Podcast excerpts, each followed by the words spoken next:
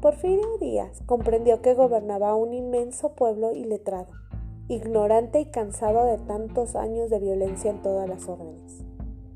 Sin los excesos propios de una dictadura, gobernó de forma parcial, porque llegó a considerarse el padre de todos los mexicanos a quienes de vez en cuando debía reprender por poner orden.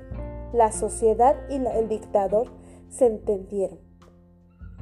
Según refiere el escritor y político Francisco Bulnes, en alguna ocasión el presidente Díaz se acercó a sus colaboradores y complacido por el éxito del sistema político que lo sostenía en el poder, expresó sin empacho.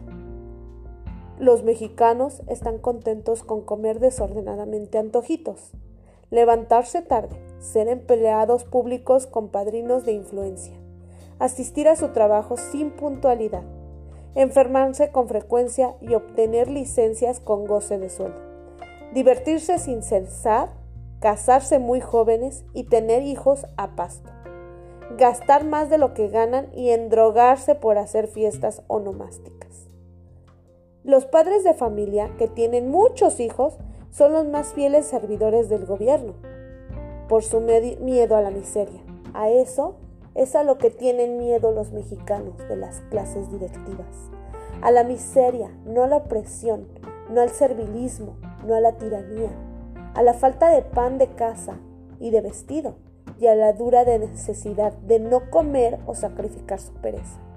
Así funcionaba la fórmula gástrica de la paz, como la llamada Bulnes, que se reducía a tomar de las tripas a la burocracia para garantizar su lealtad y el sistema funcionó durante 30 años.